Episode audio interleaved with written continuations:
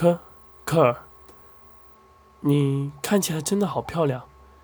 你愿意答应父子保护我，你的心应该和父子一样善良吧？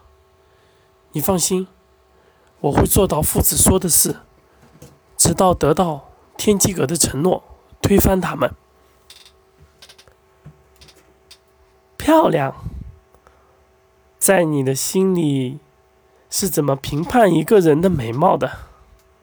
还是你所了解的这个人，就是你眼前所见的美貌吗？我，我只是觉得你应该是很善良的人，因为你是夫子的干女儿，因为，因为你要和我们一起推翻那些人呀。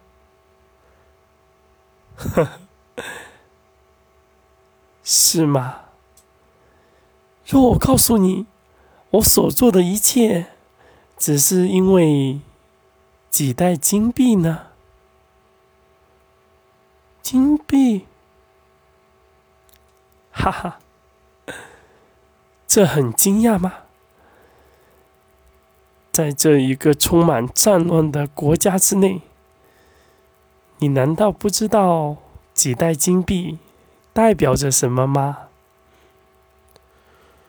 陈玄没有接话，因为对于他来说，他一下子明白了，可却怎么也没有想到，这位极美又温柔的女子也会说出这些话。他不禁有些开始思考，应该怎么样去看明白一个人。好啦，看看镜子吧，记住你现在的模样，以后你就叫做诚实。科尔收起了易容箱，在桌子上留下了一本国学书院的五位一体心法。随即离开了陈玄的屋内。此刻，偌大的房屋之内，只有陈玄一人。他呆呆的在镜子里看着这陌生的新自己。他忽然有些莫名的失落，有些莫名的伤感。忽然觉得自己要变成另外一个人而活。心情变得极为孤单，又难以言喻。可他却忘了一件事：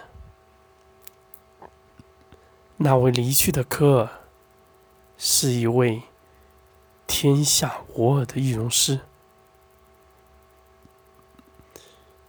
陈玄忽然觉得自己懂了一件事。次日。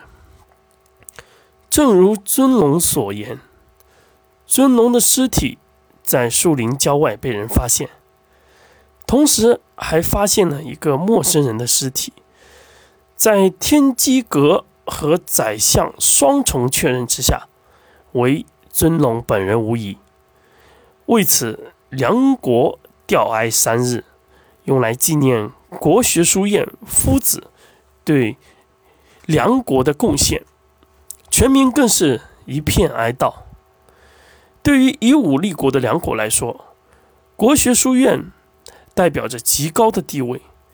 他和天机阁开创的五位一体战术，让原本毫不起眼的小国梁国，逐渐有了与其他四国并列的实力，形成了新的五大国格局。为此，尊龙除了在民间之中，而且在军队之中还拥有极高的声誉，有着梁国国父之称。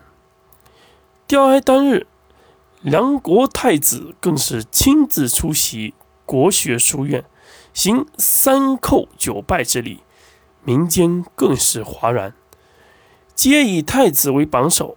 这场轰轰烈烈的吊哀就这样在民声鼎沸的状态下度过。发展到第三日时，更有豪门官绅互相攀比，谁家的吊哀排场更大，谁便是对梁国最忠，谁便是和太子一心，让人唏嘘不已。时间就是腾开的弓弦般快速的闪过，也让诚实迅速的成成长。自五位一体心法修炼起后，便入门极快，快到看一眼就能马上运气施展，展现了异于常人的极强的攻击力和跳跃力、躲避力，甚至惊呆了科尔。为此，陈实也是开心不已。可直到修习招式开始，那天赋反而变得简直差到一塌涂地。所谓所谓的五为一体心法，招式通俗的讲，就是五人各修习拳术、攻术、剑术、刀术、枪术其中的一种，而形成的一个巨大互补的攻击之术。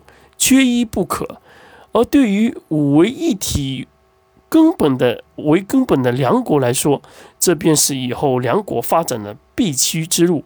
为此，科尔只能提前带易容好的陈实从秘密洞府返回至国学书院书院之中，借由更多人的练习，提升陈实的实力。也因此，陈实结识了国学书院中一位。